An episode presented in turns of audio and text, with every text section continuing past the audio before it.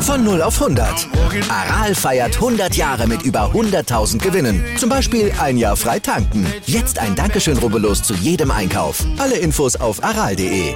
Aral, alles super. Starke Frauen sprengen in ihren Sportarten Grenzen, bringen Top-Leistungen und sprechen darüber mit Laura Luft im Ladies Talk. Präsentiert vom Big in Sports Podcast auf meinsportpodcast.de. Hallo und herzlich willkommen zum Big in Sports Ladies Talk. Heute mit Sophie Wachter, zweifacher deutscher Karatemeisterin, die Teil des deutschen Nationalkaders auch noch zudem ist und sowie die erste deutsche Frau mit dem Weltmeistertitel im Team Cutter. Hallo Sophie. Hallo, ich grüße dich, Laura. Ja, Wahnsinn, dass du so viele äh, ja, Titel schon abgeräumt hast in deiner Lieblingssportart. Die werden wir gleich noch unter die Lupe nehmen und mal so ein bisschen den Zuhörern verraten, was denn so hinter Karate steht und was denn auch die ganze Philosophie ist. Aber bevor wir loslegen, haben wir noch drei Fragen für dich. Und ja, du hast natürlich zahlreiche Facetten sowieso schon, äh, die du mitbringst, aber mal gespannt, wie du die nächsten drei Fragen beantwortest. Was ist denn für dich der größte Sportler? Der größte Sportler? Hm?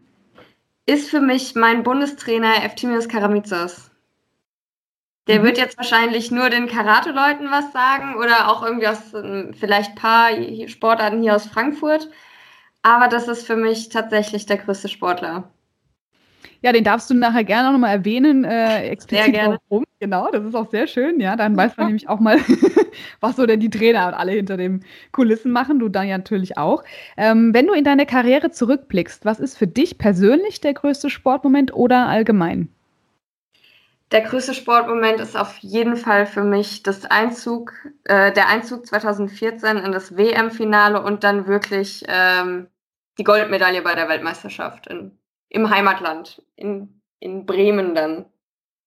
Äh, super, vor allem du hast dann da ja schon äh, einfach eine krasse Leistung hingelegt als Frau und gerade das ist auch so spannend, weil viele machen das ja nicht unbedingt und da bin ich gespannt, was du nachher noch zu berichten hast. Ähm, ich sehe, du bist sehr aktiv und das können auch alle Zuhörer dann mal auf den Instagram-Kanälen von dir verfolgen, aber ich glaube, dadurch, dass du sehr interessiert bist, ähm, hast du vielleicht auch noch eine andere Sportart, die du interessant neben deiner findest. Ja, da gibt es tatsächlich sehr, sehr viele. Ähm, ich probiere auch gerne mal einiges aus. Ähm, ich finde Tanzen super. Mhm. Also so ähm, jetzt nicht unbedingt Standard, aber Richtung Salsa und keine Ahnung was. Und das ist ja doch auch alles ziemlich anstrengend. Mhm. Ähm, und sonst bin ich großer Leichtathletik-Fan. Ähm, genau. Und Boxen. Also eigentlich eigentlich alles, was mit Kampfsport zu tun hat, abgesehen von Leichtathletik und äh, Tanzen jetzt, ist schon sehr mein Ding. Ja, man muss das auch äh, mögen und ja, da äh, kannst du auch bestimmt von einigen anderen äh, ja, Kampfsportarten auch noch profitieren. Man hat ja so nicht so unbedingt seine eigene Richtung, aber bei dir ist es eigentlich so gewesen, du hast mit sechs Jahren auch angefangen mit Karate, wenn ich richtig informiert bin. Und ich meine, dein Kindheitswunsch war es, Weltmeisterin zu werden, was du ja auch erreicht hast. Also das muss genau. man auch erstmal haben, ne? So, ja, ich mach das. Finde ich super. Ja, erzähl, das stimmt. Ja, erzähl uns mal gerade, warum auch Karate explizit und, und, wie du zu dieser, ja, auch zu deiner eigenen Akademie letzten Endes gekommen bist, wo du auch zahlreiche Lehrgänge und Workshops anbietest und war für dich jetzt, warum Karate so die mega große Leidenschaft war. Gut, da muss ich jetzt ein bisschen weiter ausholen und äh, eigentlich war es auch einfach nur ein Zufall. ähm, ich habe drei große Geschwister und mein ältester Bruder wollte damals mit einer Sportart anfangen, die nichts mit Fußball zu tun hatte. ja. Und ähm, dann hat meine Mama äh, im Dorfplättchen damals noch geguckt. Also ich meine, ich bin zwar jetzt schon einige Jahre in Frankfurt wohnhaft, aber ich komme ja eigentlich aus dem äh, gebürtig aus dem Westerwald, mhm. aus einem kleinen Dörflein. Und äh, dann hat sie dort einen Anfängerkurs gesehen für Karate. Mhm. Mein Bruder war total begeistert und meinte, da will er unbedingt mal hingehen. Und ich habe meinem ältesten Bruder wirklich immer alles nachgeeifert und wollte dann unbedingt mit zumindest mal zuschauen. Aber Karate durften Kinder erst mit acht Jahren beginnen, stand da zumindest in dem Plättchen. Mhm. Gut, dann standen wir da im Training. Mein Bruder durfte mitmachen. Ich habe die ganzen Kinder beobachtet und habe dann da am Rand gestanden und geweint, weil ich nicht mitmachen durfte. Und äh, dann hatte die Trainerin damals irgendwie äh, ich weiß nicht, ob es jetzt Mitleid war oder ob sie das vielleicht auch irgendwie putzig fand, äh, gemeint zu meiner Mama, dass äh, wenn ich links und rechts unterscheiden könnte, dass ich dann mitmachen dürfte. Gut, in der nächsten Woche hatte ich dann äh, auf meinen Händen einmal ein R und einmal ein L stehen. und äh, habe dann beim ersten Training mitgemacht. Und dann ist meine Schwester noch nachgezogen und mein anderer Bruder dann auch noch irgendwann. Und dann haben wir alle äh, Karate gemacht, genau. Ja, aber das ist ein super Einstieg. Also auf jeden Fall der Daumen links und rechts, ne? Kannst du dann auf jeden Fall. Genau das.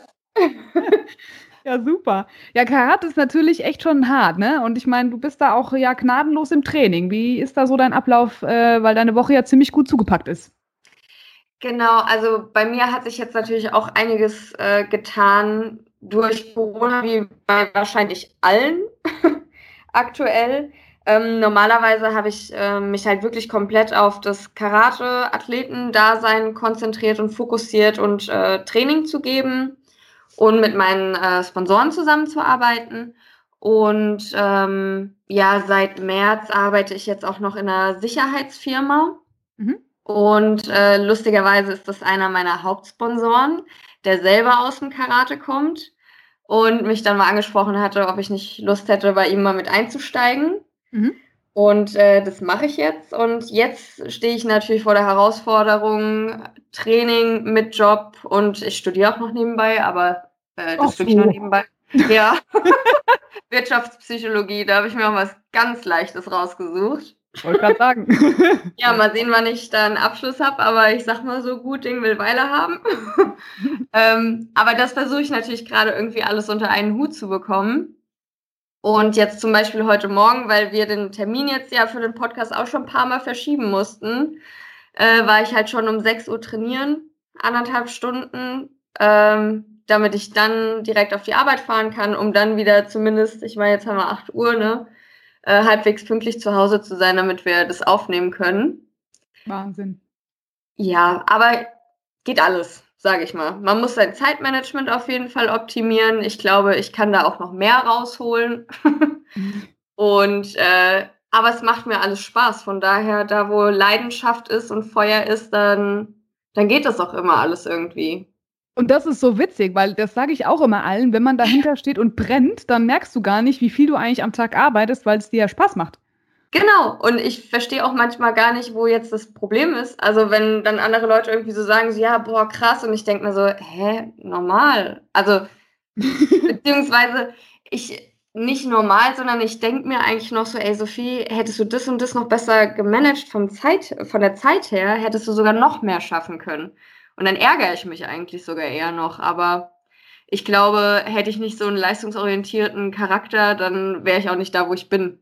Ich wollte gerade sagen, ja, also du hast einfach äh, die Power und das ist ja das Witzige. Man nimmt sich ja aus solchen, also man rennt ja nicht im Tagesablauf hinterher, sondern man nimmt sich aus solchen Sachen eigentlich unheimlich viel Kraft, wenn man dann weiß, wow, cool, ich habe das alles hinbekommen und das mhm. pusht einen doch. Absolut. Und ich meine, bei dir im Leistungssport ist es ja auch so, du musst ja wirklich ein hart, knallhartes Training absolvieren. Kannst du uns da ein bisschen berichten, wie oft du eigentlich dann für Wettkämpfe und generell für deine ja, Prüfungen trainiert hast? Mhm. Also ich sag mal so, ich glaube, mit acht Jahren stand ich schon sechsmal die Woche im Training und es zieht sich seitdem eigentlich konsequent durch und wurde dann auch eigentlich immer noch weiter gesteigert.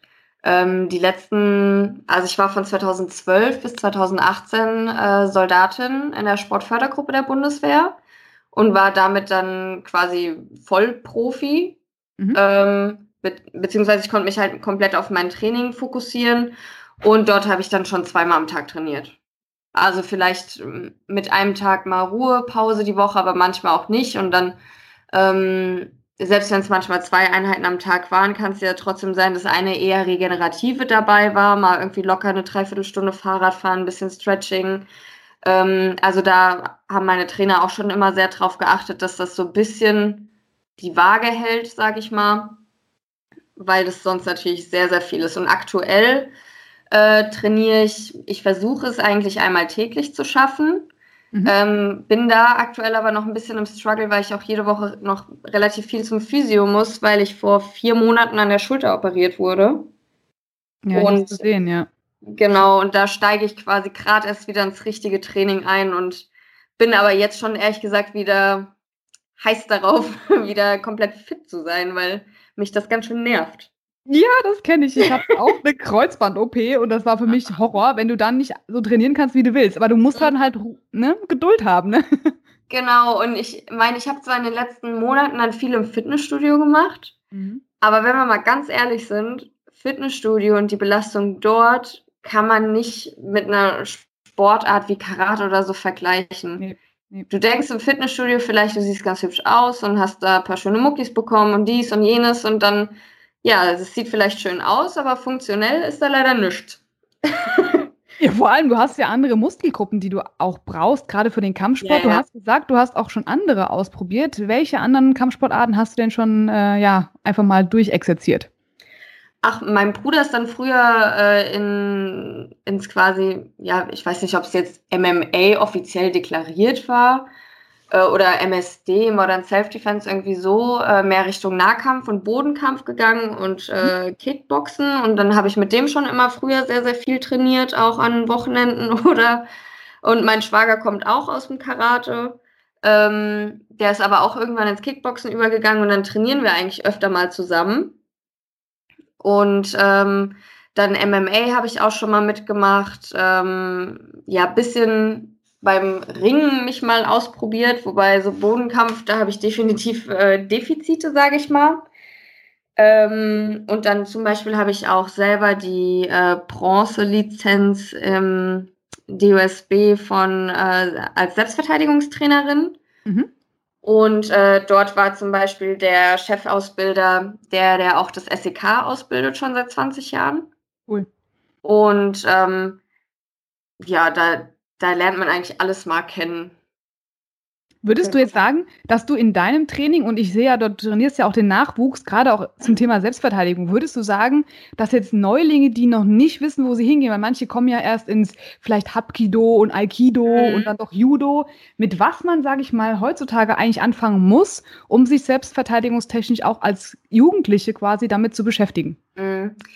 Also, ich glaube, gerade beim Thema Selbstverteidigung ist es im Endeffekt nicht die Sportart, die es ausmacht, sondern der Kopf. Mhm. Äh, wenn du jemand bist, der den Fluchtinstinkt extrem ausgeprägt hat, dann rennst du weg. Oder wenn du jemand bist, der erstarrt. Oder du bist jemand, der Kontra gehen kann. Das kann man natürlich alles auch äh, trainieren. Ähm, ich glaube, was wirklich wichtig ist, dass man nicht direkt mit MMA anfängt. Weil ja. dann wird es direkt ein Mischmasch aus allem und man kann nichts richtig, meiner Meinung nach. Und alle richtig guten MMA-Kämpfer, die ich kenne, die kommen alle aus einer ähm, Nische schon davor. Also entweder Brazilian Jiu-Jitsu oder manche auch Karate oder manche Boxen oder Ringen. Und dann, wenn man einmal richtig gut in einer Sache war, kann man den Rest natürlich noch aufnehmen und dazulernen. Und dann lernt man ja auch, was ist man für ein Typ? Ist man eher explosiv? Äh, ist man eher jemand, der gut am Bodenkampf ist oder ähm, keine Ahnung was. Aber wenn man das direkt von Anfang an so vermischt, schwierig. Ich glaube allerdings, dass Karate generell ein guter Einstieg ist. Da gibt es ja, also außer jetzt mal die, die Altersgruppen abgesehen, wahrscheinlich aber jetzt keine, äh, für die, die jetzt sagen, ach, ich probiere das mal aus, wirklichen Hindernisse. Also klar, da ist es eigentlich egal, ob man jetzt groß, klein, dick, dünn ist, weil man geht es ja um die Technik und die kann ja eigentlich jeder lernen. Absolut. Also unser Training fängt an bei Vierjährigen. Mhm. Und äh, also ich gebe ja Kindertraining und auch Erwachsenentraining und ich glaube, meine älteste Anfängerin, und die war wirklich eine Granate, äh, war 68. Boah, krass. Wirklich. Und die war stark. Aber das ist doch cool. Dann siehst du, da spielt auch Alter keine Rolle, ja. Cool. Vor allen Dingen, ich glaube, das Bild, was einige Leute von Karate im Kopf haben, äh, ist sowieso vielleicht nicht ganz korrekt. Weil Karate ist ja auch vor allem eine Kampfkunst. Das muss man ja dazu sagen. Und es gibt ja auch äh, zwei verschiedene Formen des Karate, äh, Karate beziehungsweise zwei Disziplinen. Mhm. Ähm, und zwar einmal, beziehungsweise Karate gliedert sich eigentlich in drei Grundsäulen auf. Ähm, einmal ist es die Grundschule, das Kihon. Also im Karate wird auch alles immer japanisch benannt. Mhm. Ähm, das sind so diese Grundtechniken, diese Basics, die man lernen muss. dann gibt es einmal die Cutter.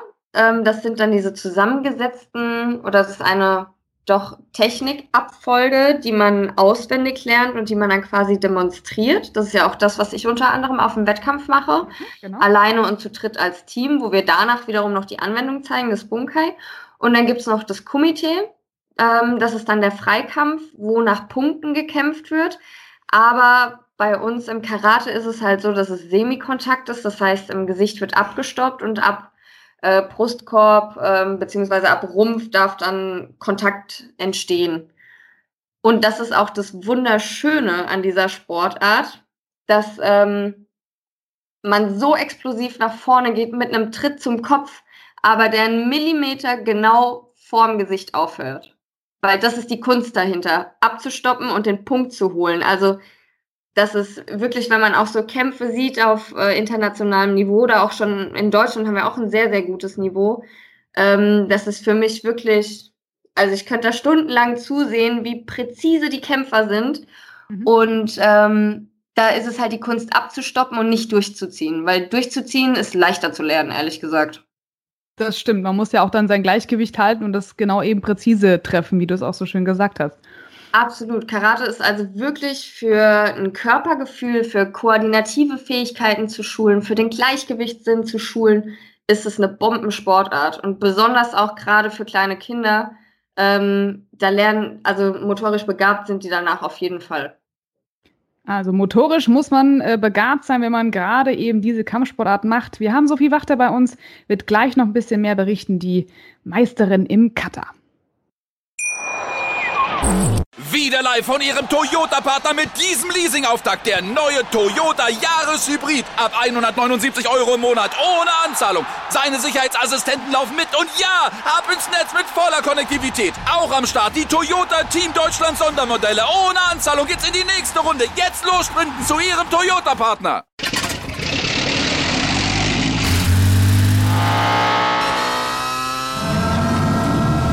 Von 0 auf 100. Aral feiert 100 Jahre mit über 100.000 Gewinnen. Zum Beispiel ein Jahr frei tanken. Jetzt ein Dankeschön, rubbellos zu jedem Einkauf. Alle Infos auf aral.de. Aral, alles super. Und zurück aus einer kurzen Unterbrechung. Sophie Wachter hier bei uns nach wie vor auf dem Podcast, die uns schon berichtet hat aus ihrer Kindheit, den Anfängen, den Prinzipien des Karate mit Kihon, Kata und Kumite. Und ja, hat auch von ihrer Präzision schon gesprochen. Und du bist ja eigentlich diejenige, die sag ich mal, so ein bisschen perfektionistisch auch wahrscheinlich rangeht an die Sachen. Bis zum Ja, eventuell. Ja, ähm, ja, das muss man auch als Leistungssportler sein. Da wollte ich dich nämlich auch fragen, ähm, ihr habt ja natürlich auch den Sensei, also Sensei der Meister bei euch in, im Karate, immer auch ein relativ intensives Verhältnis. Wie gehst du denn damit um? Also wie funktioniert bei euch dieser Trainingsablauf und woran orientiert man sich? Ähm, also ich kenne, oder was heißt ich kenne ihn? Ich trainiere bei ihm schon seitdem ich neun Jahre alt bin. Mhm. Ähm, und aber so richtig intensiv erst seit 2011, 12, wo ich dann wirklich ausschließlich nur noch bei ihm war. Und ähm, ich sag mal so, dadurch, dass wir uns jeden Tag gesehen haben oder auch sehen und das über all die Jahre und der mich wirklich von klein auf groß gemacht hat und ähm, er immer als mein größtes Vorbild agiert hat im, im Sport und auch unter anderem auch im Leben, ähm, ist es natürlich ein extrem enges Verhältnis. Mhm. Also manchmal, ich würde es auch ein bisschen väterlich nennen, mhm. äh, weil ich zu ihm halt wirklich immer Kontakt habe und selbst wenn dann irgendwie mal Urlaub ist, dann ruft man sich mal kurz an oder schreibt auf jeden Fall zumindest eine SMS. Ähm, es wird sich gesorgt, es wird geholfen, auch wenn es irgendwie privat gerade mal kriselt oder nach der Schule, nach meinem Abi, wo ich nicht genau wusste, was kommt oder dass er meint, okay, du geh doch zur Bundeswehr in die Sportfördergruppe oder vielleicht studierst du noch nebenbei nicht, dass irgendwie mal was passiert und du durch meine Verletzung habe ich ja gemerkt, dass mal was passieren kann, ähm, dass du einfach abgesichert bist. Ähm, also ein sehr, sehr nahes Verhältnis und auch auf jeden Fall gehört mein Trainer zu den aller, allerwichtigsten Personen in meinem Leben. Das ist aber auch so schön, weil ich glaube, dass du quasi auch als Vorbildfunktion für viele deiner, ja, auch jüngeren Mitstreiter als, als Vorbild gelten kannst, weil man da eben merkt, so diese mentale Stärke, die man auch aus dem Kampfsport mhm. zieht, sich so bewusst zu machen, wie man jetzt mit dem anderen Gegner trainiert. Ich glaube, das kannst du auch gut vermitteln. Ja, ich hoffe doch. ich habe schon meine kleine Wettkampfgruppe und äh, die mir vielleicht ein bisschen nacheifern und mit denen ich auch schon gut zusammenarbeite und auch, keine Ahnung, wenn ich Seminare gebe und auch auf Facebook und Instagram, wo ich viel geschrieben äh, bekomme oder so, ähm, das macht mich natürlich mächtig stolz. Also hoffe ich dann natürlich nur, nur ein positives Vorbild zu sein immer. Na, das denken wir doch, weil letzten Endes das ist ja was, ja, als starke Frau, viele sagen so, wow, cool, was du alles managst und wie du das unter einen Hut bekommst. Und gerade Kampfsport oder Kampfkunst mhm. in dem mhm. Fall ist natürlich auch wirklich äh, ja, Maßarbeit. Gerade auch wenn man über Japan sich äh, jetzt mal Gedanken macht und diese Traditionsthematik. Ähm, wie mhm. verbindest du denn Leistungssport und Tradition dann gerade damit? Also im Karate würde ich behaupten, besonders die Kata-Leute sind alle extrem perfektionistisch und man ist also wir wurden quasi so erzogen, auch meine Teamkollegen oder so, besonders durch meinen Trainer, äh, dass wir auch mit Demut an die Sache rangehen. Mhm. Dass äh, man eben nicht irgendwie so jetzt wie vor irgendwelchen MMA-Fights den Gegner beleidigt oder keine Ahnung was, das wird uns im Traum nicht einfallen. Man, man zeigt am Anfang von allem erstmal durch die Verbeugung, dass man sich gegenseitig absolut respektiert Mhm. Auf der einen sowie auf der anderen Seite. Und äh, das ist natürlich die Tradition im Karate. Und ähm, wir halten auch die Rituale ein, die traditionell sind. Zum Beispiel, dass wir vorm Training auf die Knie gehen, die Augen schließen ähm, und kurz quasi eine, eine kleine Meditation haben. Mhm.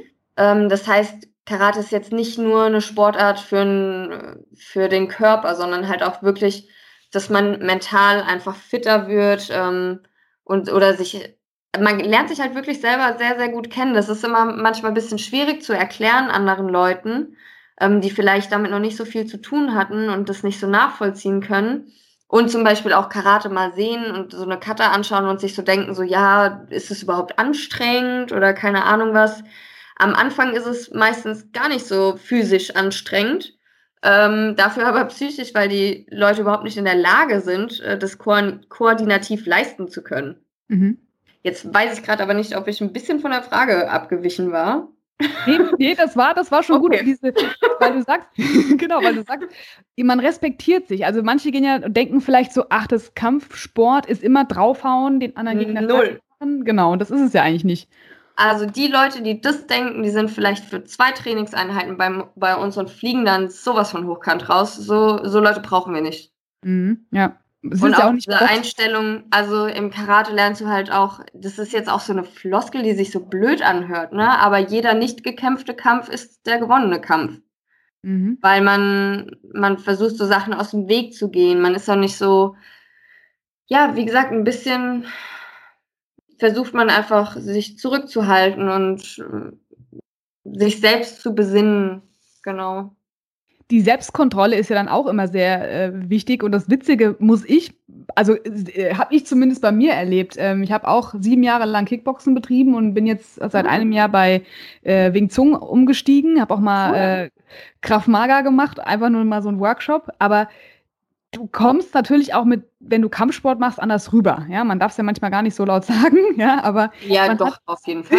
Man hat nicht diese Opferhaltung. Ja, genau. Und dann wirkst du einfach anders auf diejenigen und bist auch gar nicht so in diese ja, Kampfsituation eigentlich hineingezogen. Also man ist eigentlich sogar noch deeskalierender irgendwie unterwegs, habe ich Absolut. so den Eindruck.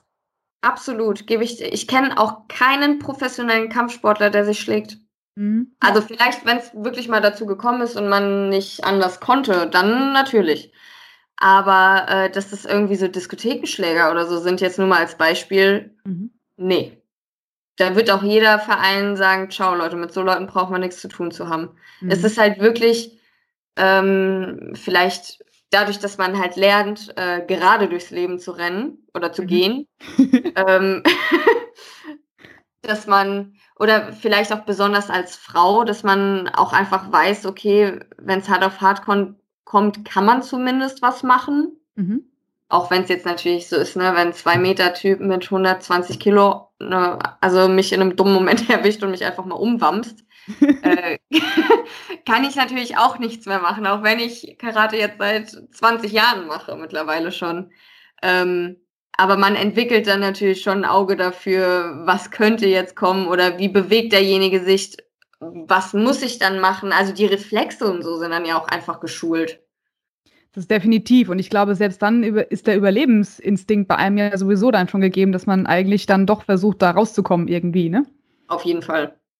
Und du, ich meine, du bist ja als auch, ähm, wenn wir das mal so nochmal rekapitulieren, also Stabsunteroffizierin, sechs Jahre Bundeswehr, dann genau. bist du noch Sicherheitsdienst und schießt auch mit Waffen. Ja. Machst 20 Jahre Karate. Also haben die Männer Angst vor dir? ja, diese Frage bekomme ich tatsächlich öfter. Ähm, oft ist es ja auch so, dass es mir halt 0,0 abgekauft wird, weil ich vielleicht jetzt nicht dem ähm, typischen Bild einer Kampfsportlerin entspreche, die bei der Bundeswehr war und jetzt im Sicherheitsdienst ist, Personenschutz machen will und regelmäßig auf die Schießbahn geht. ähm, aber nee, eigentlich nicht. ah, nur auf den zweiten Blick, ja? Ja, ja, genau. Wenn nee, du dann also, auspackst, was du machst, ja. nee, da ich ja auch sehr demütig bin und es vielleicht nicht zeige. Nein, also ich würde ja niemals irgendwie was machen. Das ist dann eher immer so ein bisschen so, oh, okay, echt? Ähm, okay. Und wenn es irgendwelche Dummschwätzer sind, also an alle da draußen, die mich gerade vielleicht hören und fragen, wo, oder dann die äh, Konversation weitermachen mit, ey, Karate Kid, Mhm, kann ich schon mal sagen, bitte sei still, halt die Backen. Oder nächste Frage, kannst du mir gegen den Kopf treten? Ja, auch das kann ich bis zu einer Höhe von 2,6 Meter sechs kriege ich das sogar hin. Respekt. ja. ähm, ja, genau, das war es eigentlich da. Das ist dann schon dein Totschlagargument an der Stelle, genau, ja. Ja, aber genau. das ist ja, die meisten haben ja schon irgendwie so ein bisschen Respekt dann eben, wenn man so, äh, ja, ich sag ja mal, unter uns können wir ja sprechen, Action äh, verrückt ist, ja. Also mhm. alles, was irgendwie äh, damit zu tun hat, ist ja für die meisten schon so, ach krass, gehört nicht so zu typisch Frau dazu. Und das ist ja so ein genau. Klischee, was man so auch ja. ne, eigentlich ein bisschen ja. hat. Wie gehst du damit um, wenn andere dich da, andere Frauen drauf ansprechen? Oder auch gerade im Sicherheitsdienst, könnte ich mir mhm. vorstellen, dass man da nicht so akzeptiert wird. Oder wie setzt du dich da durch? Also ich sag mal so, dadurch, dass ich ja bisher immer nur in der Karatewelt unterwegs war, dann nur in der Bundeswehr unterwegs war und jetzt im Sicherheitsdienst unterwegs bin, kenne ich es gar nicht anders. Mhm. Äh, ich muss auch gestehen, dass ich lieber mit Männern zusammenarbeite. Mhm. Ähm, und ja, klar, ich hatte auch mal bei der Bundeswehr ein, zwei Ausbilder, die äh, nicht der Meinung waren, dass da Frauen hingehören. Mhm. Ähm, da muss man halt gut, ich bin eine Kämpferin und da musst du nochmal doppelt kämpfen. Ja, Klar, man merkt auch, dass man als Frau manchmal, jetzt bei der Bundeswehr in der Sportfördergruppe vielleicht nicht so, ähm, aber dass man teilweise unbegründet dreimal so viel Gas geben muss. Und das ist teilweise wirklich sehr, sehr frustrierend. Ähm, ich habe das aber nicht zum Anlass genommen, irgendwie aufzugeben, sondern ich habe gesagt, okay, nee, dann werde ich halt die erste Frau, die das und das und das schafft. Dann mache ich das halt. Und soll mir mal jemand in den, Weg, äh, in den Weg kommen, dann räume ich denjenigen auch noch weg. ähm, und äh, so war das zum Beispiel mit den Sponsoren. Ich hatte nie Sponsoren und dachte so, ja, Karate, Randsportart, Frau, puh, schwierig. Dann dachte ich, als der Weltmeistertitel kam und ich im EM-Finale stand und so und äh, also mehr, Deutsche Meisterin bin ich auch schon diverse Male, nicht nur die zweimal, äh, die du am Anfang gesagt hattest. Sorry, ähm, habe ich über. gar kein Problem. Alles gut. ähm, das, oh, jetzt habe ich gerade einen Faden verloren. Moment. Genau, dass die Sponsoren dann zum Beispiel nach dem Weltmeisterschaftsfinale, nach der Goldmedaille im eigenen Land auf mich zukommen würden oder als, auf uns als Team und da kam halt wirklich nichts. Echt nicht? Echt nicht. Das hat mich so dermaßen frustriert. Und das, das hat mich echt dann auch so ein bisschen runtergezogen, weil ich dachte mir, ey, das kann doch nicht wahr sein. Vor 10.000 Live-Zuschauern wurden wir Weltmeister. Wir haben das erreicht, was noch nie jemand in Deutschland erreicht hat. Mhm. Ähm, wir sind die einzigen Weltmeister geworden, die Deutschland je hatte und auch bei dieser Heim-WM, die den Titel geholt haben. Und es juckt niemanden irgendwie so richtig. Oder niemand will das irgendwie machen. Mhm. Um, ähm, und dann dachte ich mir, okay, dann nehme ich das jetzt mal selber in die Hand. Und ähm, wenn die Sponsoren nicht zu mir kommen, dann äh, komme ich halt zu den Sponsoren. Und äh, dann war ich wirklich die Erste, die von ihren Sponsoreneinnahmen äh, komplett alleine leben konnte. Und ja, auch nach wie vor kann. Ja, genau, ja. Aber ne, Selfmade musst du trotzdem ja dann loslegen. Das ist ja genau das Thema. Und, sich, und das, das Witzige ist ja, man denkt immer, man muss sich als Frau noch 20 Mal beweisen. Aber das ist in jeder Sportart irgendwie so, in der ja. Männerdomäne ist, oder? Ja. ja. ja. Ich verstehe es auch nicht so ganz, aber gut, ich habe es dann immer als Anreiz gesehen oder nicht als Anreiz, aber als mein Kampfgeist wurde dann nochmal geweckt, äh, dass ich das unbedingt schaffen möchte. Und klar, manchmal fühlt man sich dann auch irgendwie unfair behandelt oder versteht es halt nicht und auch die Dimension in anderen Sportarten manchmal, wie Frauen verdienen, wie Männer verdienen, mhm. das ist einfach abartig und unfair. Mhm. Aber gut, was bringt rumheulen? Gar nichts ich werde das jetzt heute nicht ändern können. Ich äh, bin jetzt keine, kein Politiker oder so, der da irgendeinen Gesetzesentwurf abgeben kann. Das Einzige, was ich machen kann, ist, ähm, ja, selber auf die Suche gehen und vielleicht andere dabei unterstützen. Das ist ein super Ansatz. Würdest du denn sagen, generell, was müsste sich denn, äh, wenn du dann den Wunsch äußern könntest, an solchen Sachen ändern? Weil eigentlich können wir ja froh sein, dass wir schon ja ein bisschen mehr Wahrnehmungsgefühl bekommen als Frau, mhm. aber es ist noch zu wenig, wenn wir mal von allem sprechen. Was würdest du dir da noch konkret wünschen? Hm, gute Frage. Ich glaube, das kann man gar nicht so pauschal einfach mal so beantworten. Ähm, ich glaube schon, dass man auf einem guten Weg ist, beziehungsweise wir. Ähm, und die ganzen großen Firmen müssten halt wirklich mal vom Fußball weggehen, der sowieso schon genug Kohle hat. Und äh, vielleicht einfach mal mehr in andere Sportarten reingehen und dann auch mal einzelne Talente irgendwie hervorheben und Kampagnen starten und Sportarten vielleicht auch in irgendeiner Art und Weise mal ein bisschen näher vorstellen. Und ähm, ja, da vielleicht auch das ähm, Sportler generell in Deutschland ein bisschen mehr in Fokus gerück gerückt werden, weil ich glaube, das ist ein Hauptproblem. Dass äh, jeder Influencer Fitness äh, äh, oder wäre ich jetzt gerade fast Auswahl, hätte ich gerade fast Spaß gesagt. ähm, dass die quasi den Sportlern auch das Leben schwer machen mit irgendwelchen ähm, Kampagnen, weil die für irgendwelche, also oft habe ich es schon selber mitbekommen, das ist jetzt nicht nur Hören sagen, ähm, die lassen sich halt von sämtlichen Firmen irgendwelche Sachen zuschicken, machen dann dafür Werbung für Lau, einfach nur weil sie die Sachen umsonst haben wollen. Und das macht natürlich kein Sportler. Ja. Weil, ey, Leute, ich starte mit, einem, mit dem Adler auf der Brust. Ich reprä äh, repräsentiere Deutschland auf internationaler Bühne und soll dann für Lau die Werbung machen. Nee. Ähm, und dass man mal wirklich zu diesem äh, Grundgedanken des Sponsorings zurückkehrt und sagt, das ist eine Unterstützung für Athleten, dass die nicht noch nebenbei studieren müssen, die nicht noch nebenbei arbeiten gehen müssen und keine Ahnung was, und dass die dann im Gegenzug ein bisschen Werbung für einen machen und dass das gut fürs Firmenimage ist und dass dann nicht an irgendwelchen verkackten Rabattcodes gemessen wird, wie viel man dann über den Namen verkauft hat.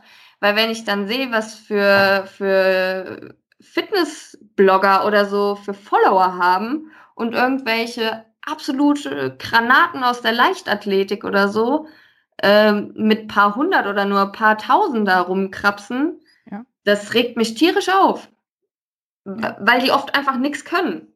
Ja, vor allem die Wertschätzung auch den Leistungssportlern gegenüber dann einfach genau anders. Das, das hat nicht irgendwann mit äh, 18, 19 angefangen, dass man auf, je, auf einmal angefangen hat, ins Gym zu rennen, sondern das ging los mit sechs Jahren bei den meisten und dann die komplette Jugend über. Äh, die komplette Schulzeit über, immer wenn irgendwie mal ein langes Wochenende war, ja, nee, kannst du mit auf eine Party kommen? Nein, ich gehe ins Trainingslager. Diese ganzen Entbehrungen und alles drum und dran. Ich meine, trifft jetzt wahrscheinlich nicht auf 100% zu, das will ich jetzt nicht sagen, aber zu einem großen Teil leider.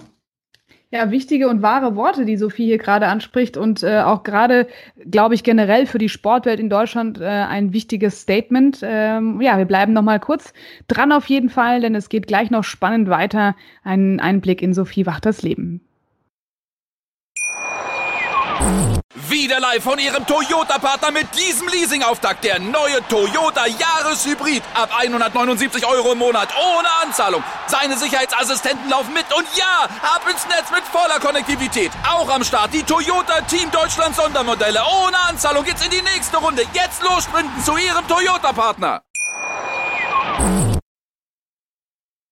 Ja, Sophie, wir haben es angesprochen. Es ist wichtig, dass die Deutschlandnation auch den Sport wieder so ein bisschen ins äh, Licht rückt. Ich meine, was mehr lernt man in der Schule? Das sind so die klassischen, ja, Volleyball, Fußball, Handball, wenn hochkommt, wahrscheinlich nur Basketball noch und Badminton oder sonst was. Aber genauso Randsportarten, die viele dann das immer so belächeln. Ja, haben wir noch nie was von gehört. Wir hatten auch einige schon hier auf dem Ladies Talk von Sportarten, die man vielleicht gar nicht mal so kannte in Deutschland. Und ich mhm. glaube, es müssen einfach mehr Werbung machen, so Powerfrauen wie du an die Front, bitte. Ja. Danke. Ja. Nee, weil da, das muss man ansprechen, weil letzten Endes, und das, ich hatte auch eine, die Basketballerin, die bei uns auch sagt, ich bin Profi und ich kann mir meine Miete nicht mehr leisten, weil einfach das nicht ausreicht, um genau nicht noch 20.000 Nebenjobs dafür zu haben. Und äh, hast du ja gerade schon das angesprochen, dass da so das Verhältnis einfach nicht passt zum Leistungssportler versus Hobbysportler, sag ich mal. Das stimmt absolut. Äh, das ist halt traurig, wenn man mitbekommt, dass es in anderen Ländern halt wirklich anders geht. Hast du da Einblicke zu, wie, wie eure Konkurrenten, sag ich mal, weil du kennst ja auch einige mhm. natürlich, mhm. da äh, anders ja. gefördert werden? Also ich sag mal so, es sind ja nicht nur Konkurrenten, natürlich im ersten Sinne schon, aber du wächst ja mit denen auf. Also manche Konkurrentinnen, mit denen ich mich seit äh, über zwölf Jahren auf der Tatami messe, ähm, sind aus Italien, Spanien, Frankreich, Ukraine, Japan, keine Ahnung, überall woher. Und mit denen verbringst du ja auch irgendwie eine Jugend, weil nach jedem Wettkampf, also auch nach den wirklich großen, auch irgendwie eine Party stattfindet und man dann ja doch irgendwie alle kennenlernt. Mhm. Und ähm, gerade zum Beispiel, lass mich jetzt nicht lügen, aber ähm, in der Türkei zum Beispiel gibt es eine Weltmeisterrente. Die bekommen ab dem Moment, wo sie Weltmeister wurden, monatlich Kohle.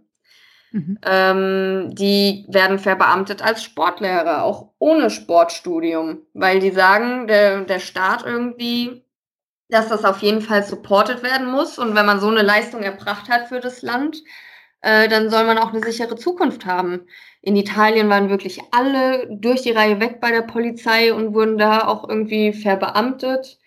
Ähm, selbst im Iran oder in Aserbaidschan, die bekommen Unmengen an Kohle, wenn sie, also jetzt zum Beispiel Aserbaidschan, wenn sie Europameister werden. Mhm. Die, der eine Superstar aus Aserbaidschan fährt eine R8. Also, kann man machen, ne? ja, kann man mal machen, auf jeden Fall. Ähm, das ist wirklich, wirklich traurig. Oder zumindest, und wenn der, selbst wenn der finanzielle Faktor gar nicht so extrem hoch ist, ist in anderen Ländern die Wertschätzung eine ganz, ganz andere Hausnummer. In der Ukraine zum Beispiel gibt's ähm, ein, zwei Sportler, die da so heftig gehypt werden. Die sind ständig im Fernsehen. Die ganzen Städte sind mit Postern und Plakaten von den äh, zugeballert, sage ich mal.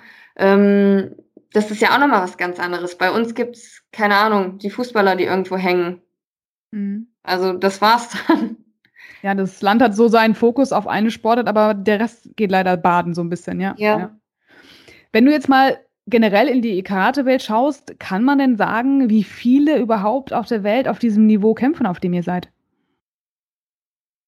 Hm, da gibt es schon einige. Also es ist mittlerweile wirklich nicht mehr so, dass man sagen kann, okay, äh, wie früher zum Beispiel Japan, ähm, Italien, Frankreich, Deutschland, das sind so richtig große Karate-Nationen, sondern die anderen Länder haben mittlerweile alle aufgeholt.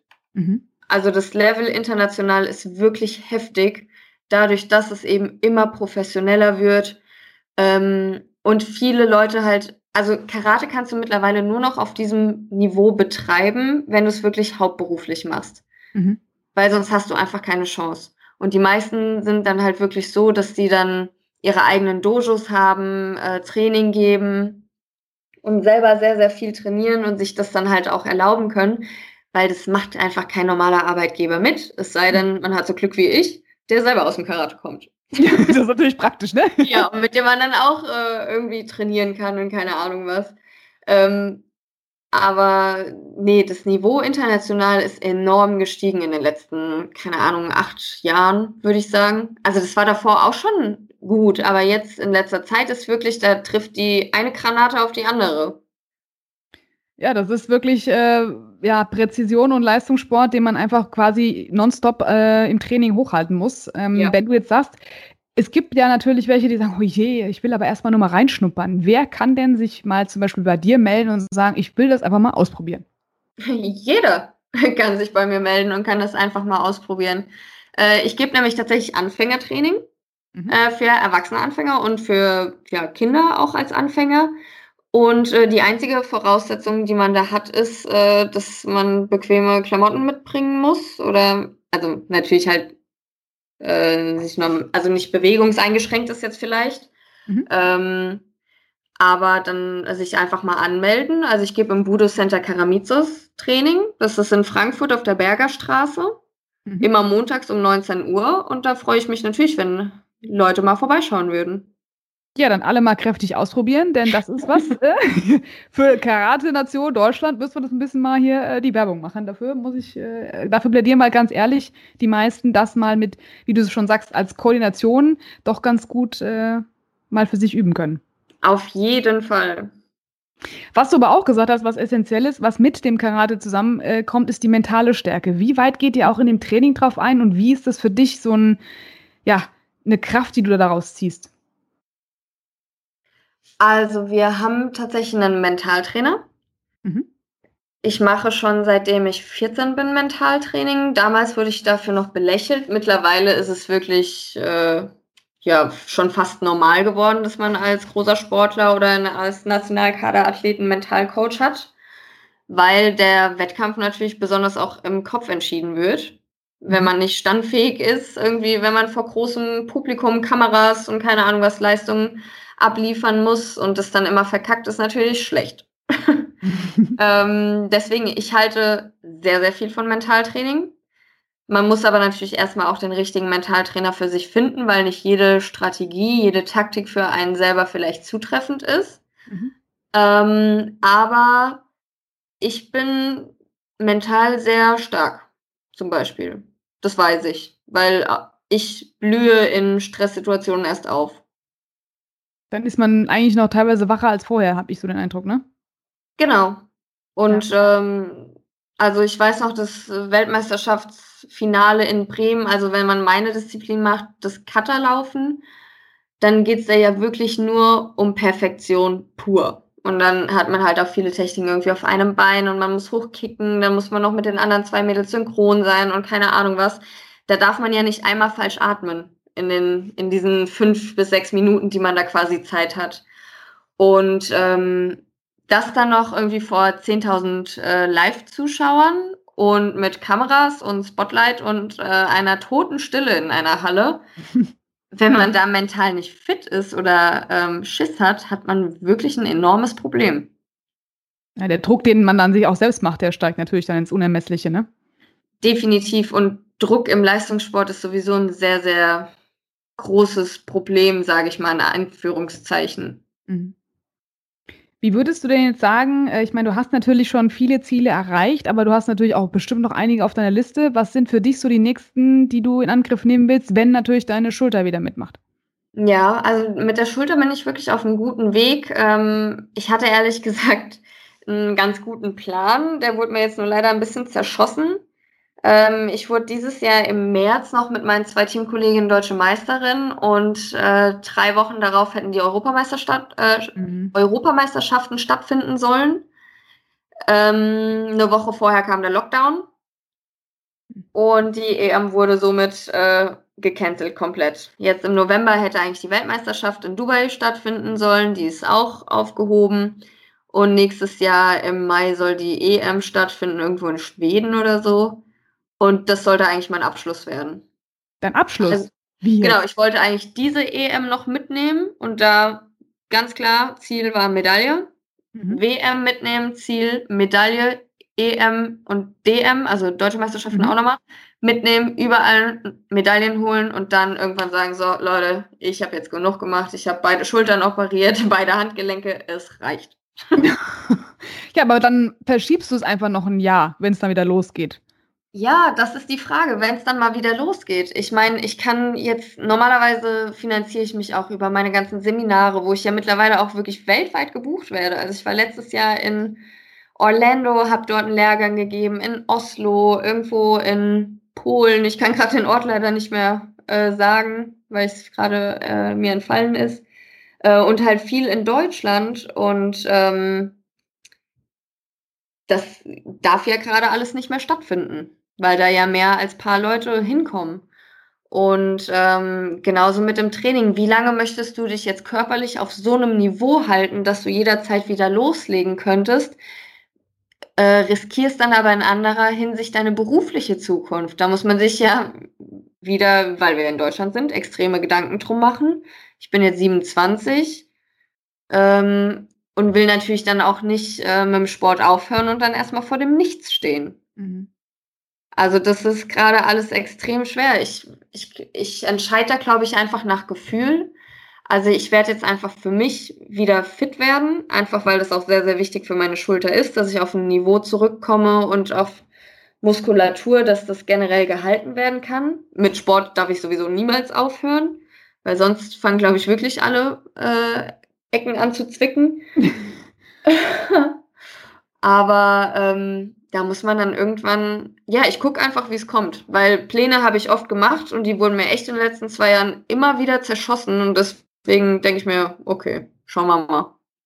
Aber zumindest die aus dem Fokus nicht verlieren. Und das ist ja eigentlich ganz gut. Man wartet dann drauf und sagt, okay, jetzt ist der richtige Zeitpunkt. Corona hat ja genau leider das. vielen, leider vielen so einen Strich durch die Rechnung gemacht, aber zumindest hast Absolut. du ja dann ja langfristig noch was, wo du sagst, ja, da blicke ich auf jeden Fall also, noch drauf hin mein, mein Ziel war es jetzt wirklich gut, dass du es nochmal angesprochen hast, weil ohne Ziel zu trainieren finde ich super schwer und super hart. Klar, am Ende des Tages macht man es dann auf jeden Fall zumindest auch noch für sich. Ähm, aber mein erstes primäres Ziel war jetzt wirklich erstmal, okay, ich muss wieder fit werden mit meiner Schulter und so weiter. Mhm. Dann dachte ich mir, okay, komm, dann nächstes Jahr, wenn es im Januar wieder losgeht, Paris Open, äh, Medaille holen. Ja, okay, nee, das wurde auch abgesagt. Gut, dann hat sich das irgendwie wieder so ein bisschen verschoben. Aber im Karate gibt es ja auch noch die Gürtelprüfung. Und äh, ich zum Beispiel ähm, habe den dritten Dan. Das ist der dritte schwarze Gürtel. Und ich dürfte seit diesem Jahr wieder eine Prüfung machen, weil man muss zwischen den Dan-Kranen immer die Anzahl der Jahre warten. Mhm. Also zum Beispiel vom ersten zum zweiten, dann musst du zwei Jahre warten, vom zweiten zum dritten drei, vom dritten zum vierten vier Jahre ähm, weil ja nicht nur die Techniken sich verbessern sollen und bla bla bla, sondern äh, die mentale Reife mhm. ähm, auch äh, quasi stattfinden soll. Und äh, dann hätte ich mir jetzt auch zum Ziel gesetzt, ähm, dass ich dann noch eine Dan-Prüfung mache, auf die ich mich wirklich vorbereiten kann, wo ich neue Kombinationen vielleicht lernen muss, ähm, wo ich dann noch mehr wieder kämpfen kann, weil dort natürlich auch Freikampf gemacht wird und so weiter. Das heißt aber, bis wohin, äh, dritter Dan ist doch, oder vierter Dan, fünfter Dan, wie viel gibt es bei euch? Ähm, das geht bis zum elften quasi. Mhm. Aber der ist mehr so sinnbildlich. Oder zehn oder elf, das weiß man irgendwie nie so genau. Da kriegt man auch öfter mal was, was anderes gesagt. Aber das sind dann halt wirklich nur die Groß-Groß-Meister, die dann auch schon Ewigkeiten dabei sind. Wobei man auch mal dazu sagen muss, dass auch wenn es immer viele sagen, ja, erstmal ein gewisses Alter und erstmal so lange dabei sein. Gut, früher hat man mit Karate erst mit Mitte, Ende 20 angefangen. Mhm. Ich bin Mitte 20, beziehungsweise gehe jetzt auf die Ende 20 zu und mach's aber schon seit 20 Jahren. Mhm. Und beschäftige mich ungefähr jeden Tag stundenlang damit. Und deswegen lasse ich dieses Argument oder diesen Vergleich überhaupt nicht mehr gelten, weil ich mir denke, Leute, nee, nur weil ihr alt seid, heißt das nicht, dass ihr automatisch Erfahrung habt. Ja, du musst dich ja einfach auch die Zeit sehen, die man da investiert hat und vor allem die eigene Reife, ne? Ja, korrekt. Und vor allen Dingen auch, wenn man, das finde ich ist auch immer noch mal ganz schön, dass wenn man vom Sportler-Dasein auch ins Trainer-Dasein übergeht, wobei ich ja jetzt auch schon seit zehn Jahren Training gebe, ähm, dass man da auch nochmal unheimlich viel lernt, weil du dich wirklich mit den Techniken auseinandersetzen musst, weil wie bringst du Leuten das bei, vor allen Dingen Leuten, die vielleicht noch nie irgendetwas mit Karate zu tun hatten, denn das auch schmackhaft zu machen, dass sie wiederkommen, dass sie Freude daran empfinden können und so weiter und so fort. Ähm, das ist halt auch nochmal enorm wichtig.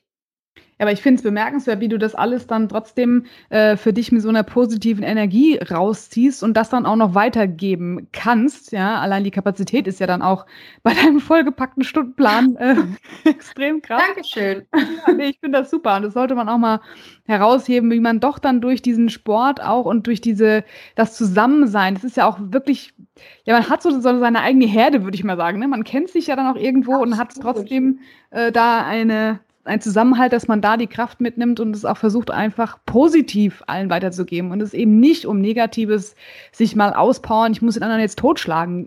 ne? Auf gar keinen Fall. Karate ist halt wirklich nicht nur eben diese Sportart, sondern es ist wirklich eine Lebensphilosophie, die dahinter steckt.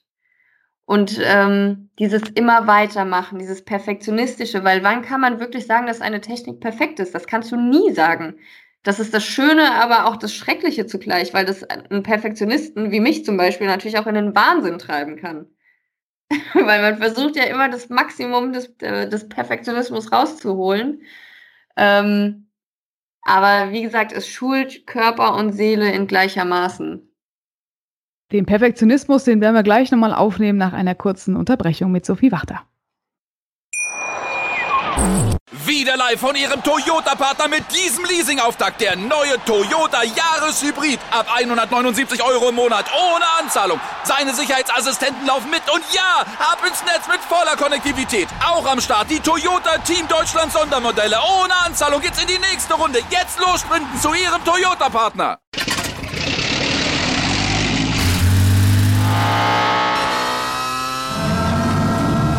Von 0 auf 100. Aral feiert 100 Jahre mit über 100.000 Gewinnen. Zum Beispiel ein Jahr frei tanken. Jetzt ein Dankeschön, rubbellos zu jedem Einkauf. Alle Infos auf aral.de. Aral, alles super. Ja, Perfektionismus, das ist natürlich heutzutage immer ein großes Wort. Den haben aber alle irgendwo, egal ob im Job oder im Sport und natürlich gerade im Leistungssport ganz besonders. Und ja, es muss jeder Handgriff, jeder ja, Schlag in dem Fall sitzen. Mhm. Das kann man ja auf alles auch im Leben wirklich auch gut übertragen, weil man sich dann für sich selbst einfach immer die nächsten Leistungsschritte und Steps mhm. nach oben schraubt, ne? Absolut. Also das ähm, oder um da vielleicht noch mal kurz ein bisschen auszuholen, wo das Perfektionistische im Karate vielleicht auch herkommt.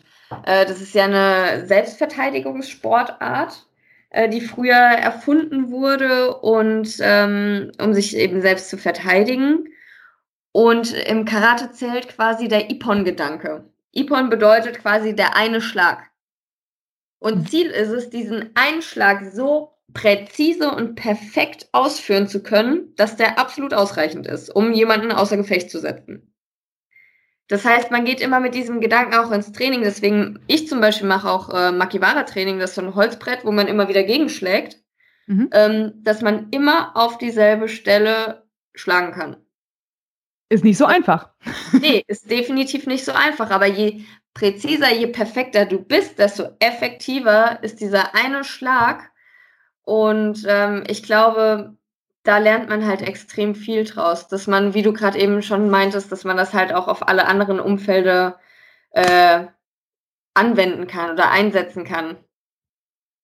Wenn ihr jetzt im Training seid, hast du dann auch noch verschiedene Elemente? Ich meine, gut, die meisten wissen ja dann im Karate hat man eigentlich nicht dicke Boxhandschuhe an und auch keine Turnschuhe, sondern man ist dann barfuß unterwegs und um genau. auch alles so mitzukriegen. Wie trainiert ihr dann auch generell mal so in der Trainingseinheit? Geht ihr in die Stunde, zwei Stunden? Ähm, was müssen sich die Teilnehmer so vorstellen? Ähm, also jetzt normales Breitensporttraining, meinst mhm. du? Ja. Ähm, das ist immer auf eine Stunde festgesetzt. Äh, wir haben das verschieden aufgeteilt. Also bei den Anfängern wird immer alles ein äh, bisschen trainiert. Ich mache zum Beispiel auch am Anfang kein Partnertraining, ähm, sondern weil eben wenn Anfänger untereinander frei kämpfen, dann gibt es immer eine blutige Nase. Mhm. Das gibt es bei erfahrenen Kämpfern eigentlich nicht, weil die wissen, wann muss man abstoppen. Die können auch ihre eigene Kraft einschätzen. Mhm. Wenn man noch nie jemanden geschlagen hat, dann weißt du nicht, wie das ist. Oder auch wenn du sie noch nie gefangen hast, zum Beispiel, äh, dann hast du keine Ahnung.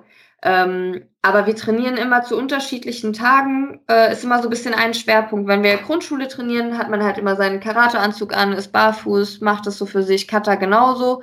Und wenn wir zum Beispiel das Kampftraining haben, da bringen wir dann schon auch einen Zahnschutz mit und einen Mundschutz. Manche bringen auch, also Tiefschutz bei Männern natürlich und Brustschutz bei Frauen. Ähm, Schienbeinschutz gibt's da auch und auch so mittlerweile einen Body Protector, wobei den im Training eigentlich nie jemand anhat. Mhm. Ähm, das ist dann immer nach den Tagen quasi aufgegliedert, aber das bekommt man auch vorher immer gesagt. Mhm. Genau. Aber wir haben halt äh, leichtere Handschuhe als jetzt zum Beispiel Boxer, wo der Daumen auch mit drin ist. Bei uns geht es nur vorne um die vier Finger. Der Daumen ist quasi frei. Ja, letzten Endes aber eigentlich äh, eine ganz simple Grundausstattung, um da schon mal ein bisschen reinzuschnuppern. Die meisten, die jetzt noch mal nicht wissen, was diese ganzen Gurtfarben sind, das kannst, das hat ja natürlich auch jede Kampfsport seine eigenen Farben. Wo geht's bei euch los? Nach Weiß kommt? Mhm. Gelb.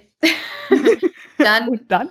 Äh, Orange, Grün, Blau, Blau, Braun, Braun, Braun und dann geht's los mit Schwarz. Okay, und dreimal braun. Wie unterscheidest du das? Also optisch kann man das natürlich nicht sehen. Man, man behält quasi denselben braunen Gürtel, aber das sind Q-Grade, die eingeteilt werden. Das geht dann beim neunten Q los. So heißt es dann einfach auf Japanisch. Und geht dann runter bis zum äh, ersten Q. Das ist dann der dritte braune Gürtel. Und dann der erste Dan ist dann quasi die Meisterstufe. Tja, das ist viel zu lernen, aber letzten Endes kann man ja. trotzdem ja einfach mal schauen, wie weit man kommt. Habt ihr dann noch äh, theoretische Prüfungen natürlich auch? Und ich wette mal, du sprichst perfekt Japanisch? Naja, also. nee, absolut nicht, aber ich kann, äh, die Kommandos werden halt immer auf Japanisch ge gegeben. Ich kann dir viele Fußtritte und Blocktechniken auf äh, Japanisch nennen. Aber für einen Smalltalk werde ich jetzt auf jeden Fall nicht geeignet. Gut, ich auch nicht. Keine Angst. Ja, das ist dann doch ein bisschen schwerer, glaube ich. Hast du denn auch mal, äh, sag ich mal, im Ausland bei den Super-Duper-Meistern äh, trainieren können oder tauscht ihr euch da aus? Gibt es solche Bootcamps, wo man dann hinfliegt? Ja, klar. Also es gibt immer wieder internationale Training-Camps irgendwie. Und mittlerweile gibt es auch immer mehr Synergien, dass wirklich Nationalmannschaften aus verschiedenen Ländern mit den Trainern zusammen trainieren. Ähm, ich war früher immer viel in Deutschland unterwegs, bei verschiedenen Trainern auch. Ähm, ich würde extrem gerne mal, das war eigentlich für nächstes Jahr angedacht, nach Japan reisen mit einer sehr guten Freundin von mir aus der ähm, amerikanischen Nationalmannschaft, also aus den USA, mhm. äh, die aber eigentlich Japanerin ist mhm. und deren Familie aus äh, Tokio kommt, aber sie irgendwie auf Hawaii geboren ist und aufgewachsen und lebt jetzt in Kalifornien. Und mit der wollte ich dann nach Tokio in das Hombo Dojo, dieses, das ist so die bekannteste Karate-Schule weltweit. Ähm, und mit der dort dann ein paar Wochen lang sein und trainieren. Und ja, das wäre eigentlich so das gewesen, was ich jetzt hätte machen wollen bei den eben japanischen Großmeistern. Mhm. Ähm, und ansonsten habe ich in Europa auch schon bei einigen trainiert. Ja, dann hoffen wir, dass Corona relativ schnell bald irgendwie doch mal vorbei ist oder man da die Möglichkeit ja. dazu hat zu reisen. Ja? Absolut. Ich, ich habe gesehen, du hast aber auch verschiedene Online-Kurse. Also ist das für dich auch wichtig, dass du sagst, naja, wenn ich jetzt nicht in der Schule das unterrichten kann, würdest du das online umstellen, sodass auch alle dann dir von zu Hause aus zugucken können? Ja, also wir haben jetzt auch schon bei uns im Dojo wirklich Online-Training gegeben, als der Lockdown war. Dann habe ich ja auch schon mal Online-Training hier für äh, Sportdeutschland TV gegeben im Livestream und habe eben die Peak Academy, mhm. ähm, wo wirklich alle die ersten Cutters abgefilmt wurden mit Erklärungen, mit Trainingsvideos von mir, mit, mit einem Buch dabei, was handgezeichnet ist. Ähm, wow. Also das ist wirklich der absolute Wahnsinn. Und äh, sowas hätte ich persönlich mir als Kind äh, gewünscht dass es sowas gibt, wo, wie ich zum Beispiel die Katas lernen kann, weil ähm, es halt doch sehr komplex am Anfang ist. Mhm. Ähm, also das kann man sich natürlich kaufen. Und ähm, dann habe ich jetzt noch mit einem Nationalmannschaftskollegen die neue ähm, Gürtelprüfungsordnung abgefilmt, die man auch kaufen kann. Mhm. Quasi dann von A bis Z sich mal so darauf vorbereiten, dass man weiß, was genau, einer. Genau, richtig. Und ich glaube, das ist einfach mittlerweile, ähm, wenn man wenn man nicht in der Lage ist, irgendwas online zu machen, dann äh, ist man, glaube ich, ein bisschen hinten dran. Ja, das stimmt leider. Aber gut, auf der einen Seite, dass ihr die Möglichkeit dazu habt, das auch dann ja Corona-konform allen zu vermitteln, eigentlich letztendlich. Genau, absolut. Also Wie weil Karate kannst du überall machen. Du brauchst nicht viel Platz. Du kannst auch im Standtraining machen. Du kannst dich auch im Stand kaputt machen. Aber es ist natürlich kein Vergleich, wie in einer Gruppe zu trainieren und den Spirit äh, mhm. aufzusaugen und dann Gas zu geben und dann natürlich auch zu kämpfen. Also das ist ja auch um, einfach schön. Macht ja Spaß, ne? Ja, genau, Kontaktsportart zu haben. Kennen wir ja alle. Richtig. Ja. ja aber ich denke mal, dass zumindest gerade jetzt, aber dass die Alternative einfach ist für viele zu sagen, ich probiere das mal vielleicht dann doch aus. Gerade jetzt auf den Winter hin äh, muss man sich ja. natürlich auch überwinden, mal fit werden. Ähm, ja, da mhm. kann man gerne mal bei dir nachschauen, Peak Academy, äh, was denn da so dahinter steckt und das mal buchen, ja? Sehr, sehr gerne. Ich denke auch mal, dass ähm, viele jetzt so ein bisschen was von dir persönlich mitbekommen haben und äh, das was man jetzt definitiv schon sagen kann, äh, ist, dass du eine definitiv krasse Kämpferin bist. Was würdest du ja, so? Dankeschön. Was würdest du noch sagen, ist so typisch Sophie? Oh, typisch Sophie. Mhm. Ähm, eigentlich meistens sehr, sehr gute Laune. Vielleicht manchmal äh, eine zu große Klappe. Ist nicht schlecht. ja, aber das wie vorhin hier diese Pumperspasten zum Beispiel, dass ich äh, da jetzt, sagen wir so, ich bin nicht unbedingt immer die, die medienkonform spricht. Oder auch in Interviews, sondern ich, ich hau halt meine Meinung raus. Punkt. Braucht man aber auch, den, weil, ne? Ja, ja, ob den Leuten das jetzt passt oder nicht, ist mir dann im Endeffekt egal. Oftmals. Natürlich weiß ich mich da auch zu formulieren dass ich das da jetzt nicht persönlich werde oder so, aber das ist schon sehr typisch für mich, dass ich teilweise ein Schlappmaul bin. Aber ich finde es gut, dass du auch, äh, was wir vorhin ja schon besprochen haben, Punkte genau ansprichst, die vielleicht noch nicht so perfekt laufen und da auch Lösungsansätze ja natürlich mitgibst. Äh, und das genau. bringt mich auch zu der ja, Abschlussfrage, die du ja gerne nochmal für dich ausführen darfst, was mhm. du dir denn von egal wem jetzt auch für Deutschland, für den Sport im Hinblick auf äh, die Zukunft wünschen würdest. Also ich würde mir einfach, glaube ich, wünschen, dass wirklich es im Sport auch um die Athleten geht. Und nicht um die Funktionäre, um irgendwelche Anteile, um ähm, irgendwelche Mannschaften im Allgemeinen oder nur Männermannschaften im äh, Vordergrund stehen, sondern ähm, dass das Ansehen der Athleten in Deutschland mit mehr Wertschätzung entgegengebracht wird das wäre mir sehr, sehr wichtig und dass mehr mediale Präsenz dort liegt und dass äh, nicht immer irgendwelche XYZ-Promis bei irgendwelchen TV-Sendungen zu sehen sind, sondern dass so Plattformen wie ewige Helden mehr Aufmerksamkeit bekommen und mhm. dass vielleicht mal über sowas mehr gezeigt wird und dass vielleicht auch öffentliche Sachen, irgendwelche Schulen oder so mehr mit Sportlern zusammenarbeiten und dass man die wirklich wieder als Vorbilder für die Gesellschaft äh, integriert oder was heißt integriert, aber so ein bisschen, ja doch, so als Idole, Vorbilder, Role Models, wie auch immer man sie nennen will, ein ähm, bisschen mehr pusht. Ja, ja gerade auch echte Persönlichkeiten, die auch schon im Leben äh, durchaus sehr, sehr viel erreicht haben und da was positiv bewirken können. Genau, und das im realen Leben. Ja. Und nicht im Internet ausschließlich. Das stimmt. Wahre Worte von Sowie Wachter, die Karatemeisterin äh, ja auf verschiedenen Lagen kann man eigentlich schon sagen, ja. Allrounder für uns alle, Vorbild, ja, ähm, und starke Persönlichkeit und äh, nehmt euch in Acht, also Sicherheitsdienst, ja, keine krummen Sachen machen. genau. vielen, vielen Dank für das tolle Interview, Laura. Ja, vielen Dank, Sophie, dass du Zeit für uns hattest. Und ja, ich hoffe, wir hören uns nochmal wieder auf unserem Podcast, um dann dir nochmal ein bisschen, ja, dann hoffentlich zu deinen nächsten EM, DM, WM-Titeln noch äh, die Daumen drücken zu dürfen. Dankeschön. vielen Dank. Macht's gut. Ciao, ciao. Auch der Ladies Talk mit Laura Luft, präsentiert vom Big in Sports Podcast, hat jetzt seinen eigenen Kanal. Wenn ihr mehr hören wollt, abonniert ihn doch einfach unter www.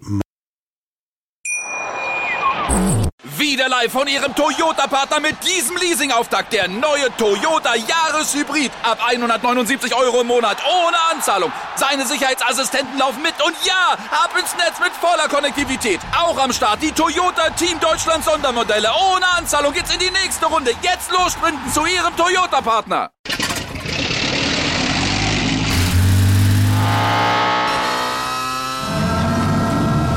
Von 0 auf 100. Aral feiert 100 Jahre mit über 100.000 Gewinnen. Zum Beispiel ein Jahr frei tanken. Jetzt ein Dankeschön, rubbellos zu jedem Einkauf. Alle Infos auf aral.de. Aral, alles super. Starke Frauen sprengen in ihren Sportarten Grenzen, bringen Top-Leistungen und sprechen darüber mit Laura Luft im Ladies Talk. Präsentiert vom Big in Sports Podcast auf meinsportpodcast.de.